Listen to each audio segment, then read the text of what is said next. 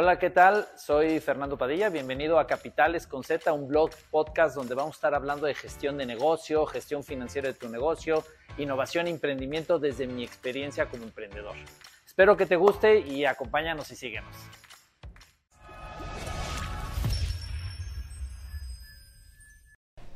Hola, ¿qué tal? Buenas tardes. Hoy les quiero platicar sobre una pregunta que me hicieron que me parece que es un tema general que nos aplica a todos y eso es cómo debo procesar o qué debo hacer cuando me llega una buena idea. Y una buena idea me puede llegar cuando quiero emprender, cuando quiero desarrollar una nueva línea de negocio o un producto en mi empresa, cuando quiero atender a un nuevo mercado, cuando quiero mejorar algo hacia de los productos o servicios que ofrecemos. En cualquier sentido aplican estas reglas y lo puse como lista. Una de las cosas más importantes es que todos estamos, hay que reconocer, todos estamos llenos de buenas ideas. Todos tenemos muchas ideas. Pero lo que le pasa al 99% de los seres humanos es que esas ideas acaban, en el mejor de los casos, en una lista, en to-dos, en un cuadernito, y muchas veces acaba simplemente en una idea que pienso, pero que no hago nada al respecto, y entonces una buena idea que no se ejecuta, se la lleva el viento. Soñar es increíble, soñar es padrísimo porque nos ayuda a lograr grandes cosas, pero cuando no las llevo a ejecutar, no sirve de nada soñar. ¿Ok? ¿Cuántas veces les ha pasado cuando nace un nuevo producto, un nuevo servicio novedoso, el primero en el mundo, y dices, híjole, yo ya había pensado esa idea, ¿no? La diferencia es que alguien más la soñó también y la ejecutó, y tú nada más la soñaste. Hoy en día con el mundo globalizado, interconectado, pues los problemas en la humanidad son generales como me puede estar afectando a mí un problema, le puede estar afectando a alguien en China, a alguien en Japón, a alguien en Alemania o a alguien en Estados Unidos o en Brasil. Hoy en día los problemas se han vuelto globales. Obviamente hay problemas locales, hay problemas de ciudad, hay problemas de tu colonia, pero, pero también hay problemas globales, ¿no? Entonces, bueno, lo más importante y antes de empezar en los puntos que hay que hacer cuando te llega una buena idea es ejecutar. Lo que sea que te llegue a la mente, haz tu plan de ejecución ya sea para decidir si sí lo vas a hacer o no lo vas a hacer, pero para que no se queden siempre en esas listas to-dos que se vuelven permanentes, viejas y, no sirven para nada. Entonces, cada vez que te una buena idea, tu primera es una obligación de que tienes que tomar acción, la que sea, pero para decidir si la vas a hacer o no la vas a hacer o cuándo la vas a hacer, ¿ok? Dicho eso, el primer punto que tienes que hacer es las buenas ideas te emocionan, te calientan la cabeza, ya quieres aventarte, ya quieres ejecutarlas. Primer paso es reflexiona. Antes de, aunque te emocione mucho y creas que es una súper buena idea, el primer paso es reflexionala. Y reflexiona desde el punto de vista, a ver, ¿qué tan buena idea es? ¿Qué tan, qué tan maravillosa es? ¿Qué tan valiosa es? Y para analizar qué tan buena idea es, analiza el problema que estoy resolviendo. ¿Realmente esta súper idea me resuelve un problema? Y ese problema eh, lo resuelve de la mejor manera posible o es muy similar a las otras formas en que resuelvo ese problema. Esas cuestionantes te va a ayudar realmente a ver si la idea es valiosa para ejecutar, si realmente está resolviendo el problema de una mejor manera o de una manera más eficiente o de una manera más económica o de una manera más atractiva o simplemente está resolviendo un problema que nadie está resolviendo. Esas preguntas, simplemente hacértelas te va a ayudar a validar primero es, ¿realmente es una buena idea? Bien, venga, check, lo que sigue. El siguiente paso es que estudies no tanto la idea, sino el problema que resuelve. Vuélvete experto en resolver el problema. Las buenas ideas, las ideas exitosas son las que resuelven problemas de una mejor manera. Una mejor manera puede ser más rápido, más fácil, más eficiente, más barato, con mejor calidad algunas de las características. Pero te tienes que volver experto en el problema. Ese problema que resuelve la idea, cómo es, a quién afecta el problema, cómo le afecta, cuánto le cuesta, dónde le duele, qué le duele, a quién más le puede doler, qué otros problemas genera ese problema, porque todos los problemas generan subsecuentes problemas y esos otros problemas, qué otros problemas. Entonces, el segundo punto es, vuélvete experto en el problema. Estúdialo, analízalo, busca estadísticas, busca estudios, lee sobre el problema. Ya que te sientas experto, y experto pues no tienes que tomar una maestría, nada más cuestiona el problema, analízalo, profundiza en el problema. Ya que te sientas que eres experto en el problema, check. Siguiente punto. Porque ahí, si en algún momento de estos pasos dices, híjole, no, el problema no es tan problema y, y entonces ahí puedes decir, bueno, pues elimino esta idea porque realmente no estoy resolviendo un problema que le duela a la gente, realmente me duele a mí nada más o es nada más problema, ¿no? El tercer punto les decía es el mercado. Y el mercado lo tenemos que evaluar desde dos perspectivas. Uno es quién va a ser el que me va a comprar mi producto o mi servicio, esa idea que va a resolver el problema. ¿Quiénes son esos problemas esas personas o ese grupo de personas o ese mercado al que le estoy resolviendo el problema? Cuando uno tiene una buena idea, cuando uno quiere sacar una idea de negocio, siempre piensa, pues quiero que todo el mundo lo compre porque todos tenemos el problema. Pero, pero lo que tú tienes que hacer es segmentar es quiénes son tus early adopters. ¿Qué significa esto early adopters? Son esas personas que van a comprarte sí o sí, porque realmente tienen el dolor, tienen ese problema, reconocen ese problema y tu solución va a llegarles a resolver la vida y van a decir, no me importa cuánto cuesta, yo lo quiero, ¿no? Son esas personas que hacen la cola cuando sale el nuevo iPhone y hacen cola y duermen inclusive afuera de la tienda para ser los primeros en comprar. Son esas personas que quieren ir a la premiera de, de Avengers y, van a la premiera a la una de la mañana y hacen fila y compran el boleto. Son esos que este, se esperan en la lista de ir al concierto de Luis Miguel y, no les importa hacer la fila 200 mil y ahí van a estar esperando hasta que logren comprar el boleto. Esas personas son tus early adopters. ¿Cuáles son tus early adopters en tu producto o tu servicio? ¿Sí? Tienes que entender quiénes son que comen, porque a ellos son a los que vas a hablar. Y estos early adopters son los que van después de tu abuelita y tu mamá que te van a comprar sí o sí nada más por ayudarte. O sea, son a las personas que realmente les quieres hablar, los que realmente van a consumir, los que no tienes que gastar dinero en mercadotecnia para que te compren. ¿Quiénes son esos? ¿Cómo son? ¿Cómo se llaman? Y, esto es clave que los localices porque toda la estrategia de esa idea tienen que ir enfocado a hablarle a ellos, a nadie más, a ellos. Hoy la humanidad en el mundo globalizado en el que vivimos, estamos saturados de información. Hay publicidad por todos lados. En los equipos de fútbol ya aparecen de broma todas las marcas que traen. En la tele, en YouTube, en las redes sociales. Todo el tiempo están bombardeándonos de ideas, de, de publicidad, de la nueva solución mágica que nos resuelve, bla, bla, bla. Eso nos ha hecho a los seres humanos expertos en ignorar.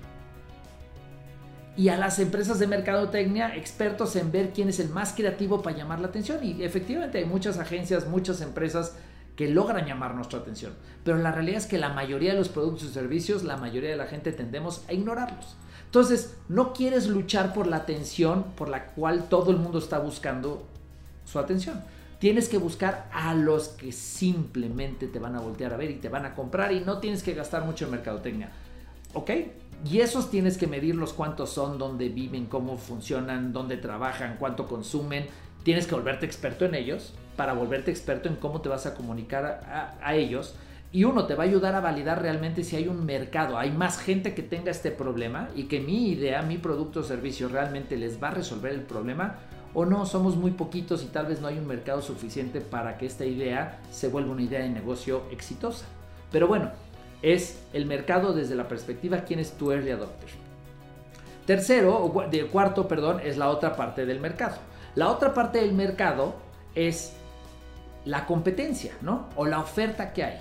Y competencia puedes que estés evaluando una idea de un punto de vista donde no hay competencia, donde el problema no está bien resuelto o nadie lo está resolviendo directamente.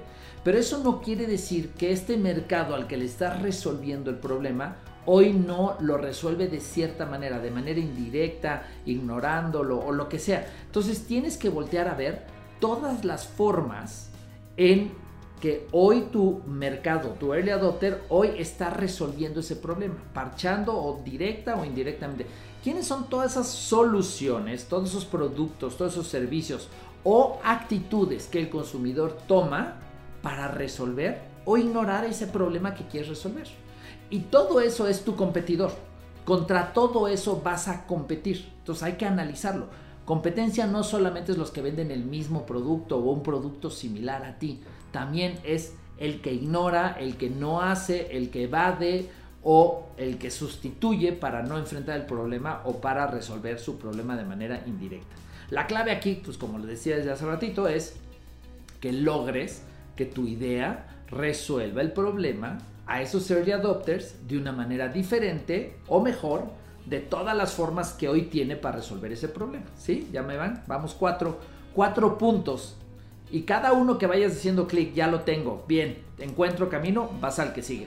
Si en uno de estos no encuentras mercado o existes que hay muchas soluciones muy baratas y no logras diferenciarte, ese es el momento de parar tu idea y ya decir, pues no, hasta que no le evolucione o cambie, pues no sigo. Pero bueno, si ya encontraste que sí encuentras una forma, ya entendiste todas las formas de, que hoy soluciona tu cliente early adopter su problema, pues entonces ya puedes encontrar, ah, mira, sí, mi problema lo soluciona de una manera diferente, novedosa, más barato, más caro, con mejor calidad, de una manera diferenciada, entonces continúo al que sigue. Ya que tengo eso, eso validado, voy al siguiente punto, ¿no? Que es armar un plan de negocio. Y un plan de negocio no es hacer un Excel con números de mi proyección de cuánto creo que voy a vender.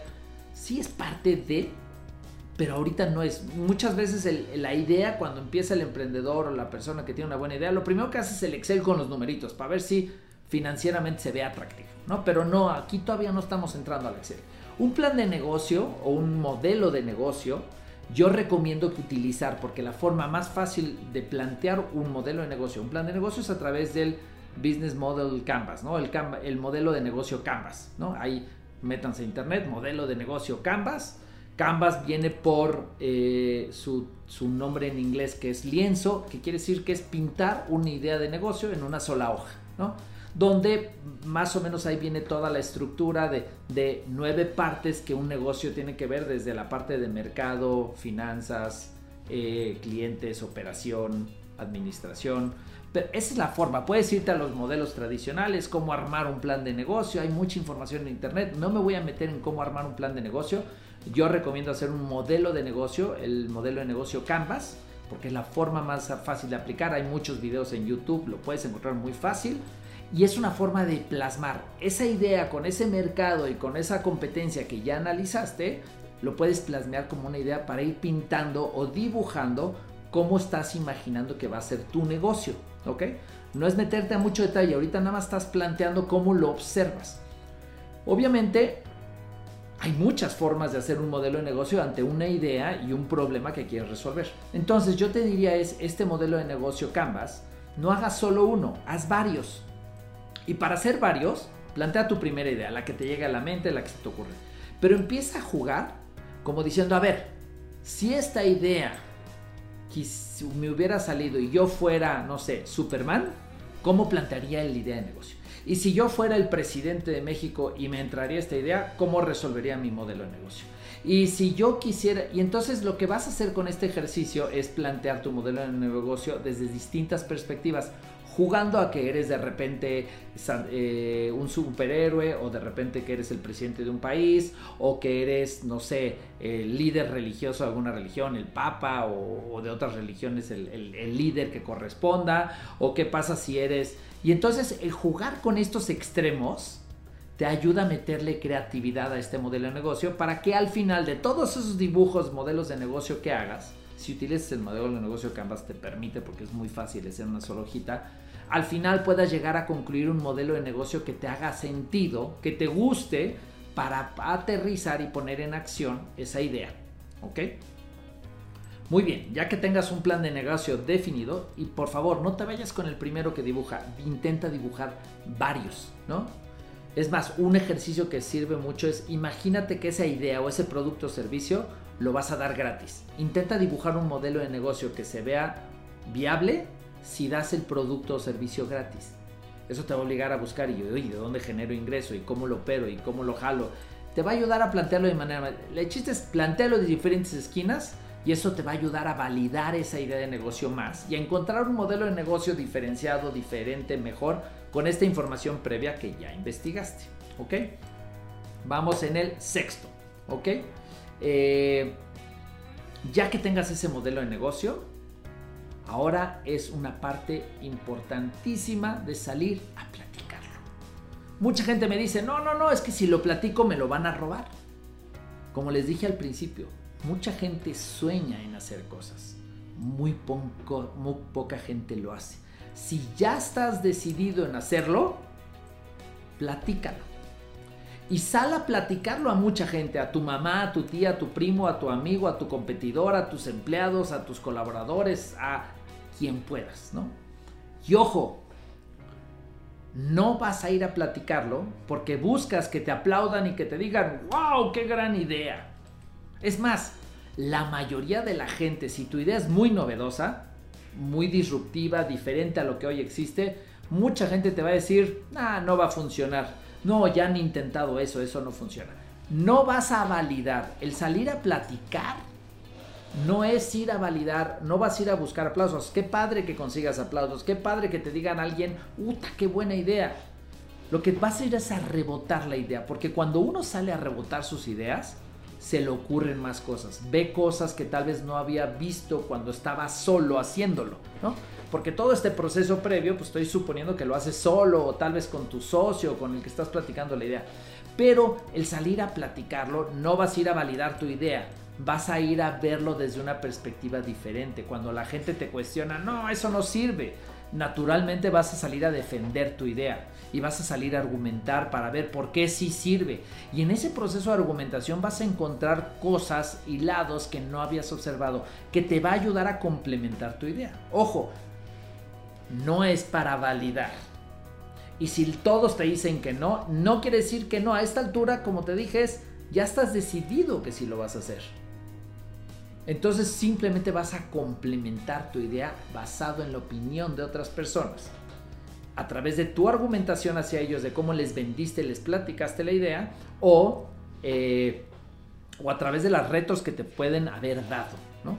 Entonces es fundamental, platícalo por todos lados todos lados, en todos lados hay concursos de emprendedores, ya sea de un fondo, de una universidad. Aplica todos los concursos de emprendimiento que puedas, ¿no? Indistintamente que vayas más avanzado en el proyecto, aplica todos. Porque estos procesos de concursos, más allá de que te interese ganar o no, que no es lo importante, el proceso de validar tu idea, el proceso de platicar tu idea, el proceso de, de resolverle las dudas a los jueces o al proceso de selección, te va a ayudar a complementar y a seguir construyendo sobre esta idea. Así que sal afuera y platícalo por todos lados. ¿Ok?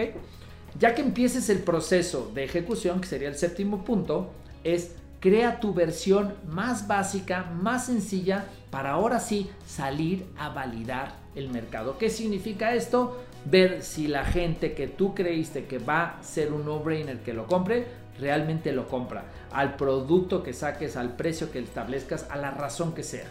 Todos los procesos de validación anteriores te ayudan, pero este es el de verdad. Cuando sales a realmente pedirle a la gente que apueste por tu producto o servicio, que decidan poner de su dinero, que les costó un friego ganar, tener, guardar, y que decidan dártelo a ti por ese producto o servicio que ofreces.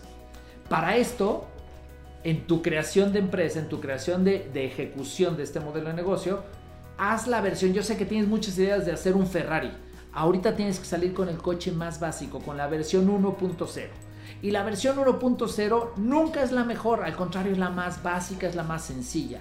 Porque lo que primero quieres hacer es validar que tu idea realmente funciona, que la gente está dispuesto a pagar por ella. No importando que no te guste, a ningún emprendedor le gusta la versión 1.0 de sus productos o servicios. Pero lo que quieres es gastar lo menos posible para salir a validar tu idea, para salir a vender. Entonces tu MVP más sencillo, versión 1.0, eso es fundamental. No busques grandes capitales, no le busques meter mucho dinero, no quieras decorarlo demasiado. Saca la versión más sencilla, más simple, más básica de tu idea para resolver ese problema te llegó, ¿ok? Y ya que empezaste ya a lanzar esta versión 1.0, ya empezaste a vender, ya empezaste a operar, mucho de lo que planteaste en tu, en tu proyección, vas a darte cuenta que tal vez no estaba del todo correcto, ¿no? Porque uno planea siempre en línea recta, todo derecho, todo se ve perfecto, ¿no? Eh, entonces quiere decir que tienes que estar abierto a que mucho de lo que planteaste no era del todo correcto, que vas a tener que estar aprendiendo y ajustando. Entonces, ya que lanzaste tu MVP, entonces empiezas a aprender estate con los oídos abiertos todo el tiempo y ajustar, aprender a ajustar, aprender a ajustar y lanzas versión 1.0, 2.0, 3.0, 4.0 constantemente. Esa tiene que ser la naturaleza. Uno, porque muchos de los planteamientos que hace cuando uno está estudiando, cuando está estableciendo todo, el modelo de negocio, todo esto, pues de repente hay cosas que no, no realmente no suceden como las planteaste. Entonces hay que adaptar, hay que corregir. Normalmente los primeros meses, los primeros años de un emprendimiento es mucho esto. Aprende, adapta, aprende, adapta, aprende, adapta, aprende, adapta. No importando que las cosas no se den como originalmente las planteas, no te decepciones, vas a fracasar, es como aprender a andar en bici, un nuevo producto, un nuevo servicio es como aprender a andar en bici. Para poder andar en bici, primero anduviste con rueditas y luego te caíste cuando le quitaste una ruedita, te caíste, te raspaste, pero te volviste a subir y volviste a darle y te volviste a caer y luego y fuiste poco a poco mejorando hasta que te volviste bueno. Así es un emprendimiento. Entonces no te preocupes por trasparte, por tropezarte, por caerte, por empezar con llantitas. Así es el emprendimiento. Esa es la clave del éxito. Ningún emprendimiento exitoso nace con éxito, nace sin fracasar, nace sin equivocarte en el camino, sin adaptación. Entonces, aprende y adapta. Y siempre busca en ese proceso de adaptar y, eh, aprender y adaptar constantemente al mercado, porque también el mercado está cambiando. Vivimos en un mundo tan acelerado, con cambios tan acelerados que lo que planteaste ayer tal vez ya no aplica hoy y hoy hay que cambiarlo porque tu consumidor está cambiando también, ¿ok? Y ya que estás en este proceso de aprende y adapta, aprende y adapta, entonces ahora sí, es momento de escalarlo, es momento de ver cómo crezco, a ver cómo incremento mis puntos de venta, cómo llego a más clientes. Cuando ya, ya ataqué a mis early adopters, entonces ahora sí es momento de voltear a ver a la masividad del mercado y ver cómo les llamo la atención, cómo los conecto. Aunque antes de, ir al mercado general, tengo que asegurarme que ya tengo una muy buena penetración en todo este universo de early adopters, ¿no? porque va a ser barato, no vas a tener que gastar mucho dinero en llamarles la atención, ¿ok? Espero que estas ideas de qué hacer cuando te llega una buena idea te sirvan. Eh, muchas gracias. De nuevo, soy Fernando Padilla Z en capitalesconz.net. Si tienen algún tema que quieran que platique, que aconseje, que les dé mi opinión, encantados. Escríbanme aquí en cualquiera de las redes sociales como Capitales con Z o eh, como Fernando Padilla. Escríbanme y encantado platicaré en el siguiente blog. Muchas gracias.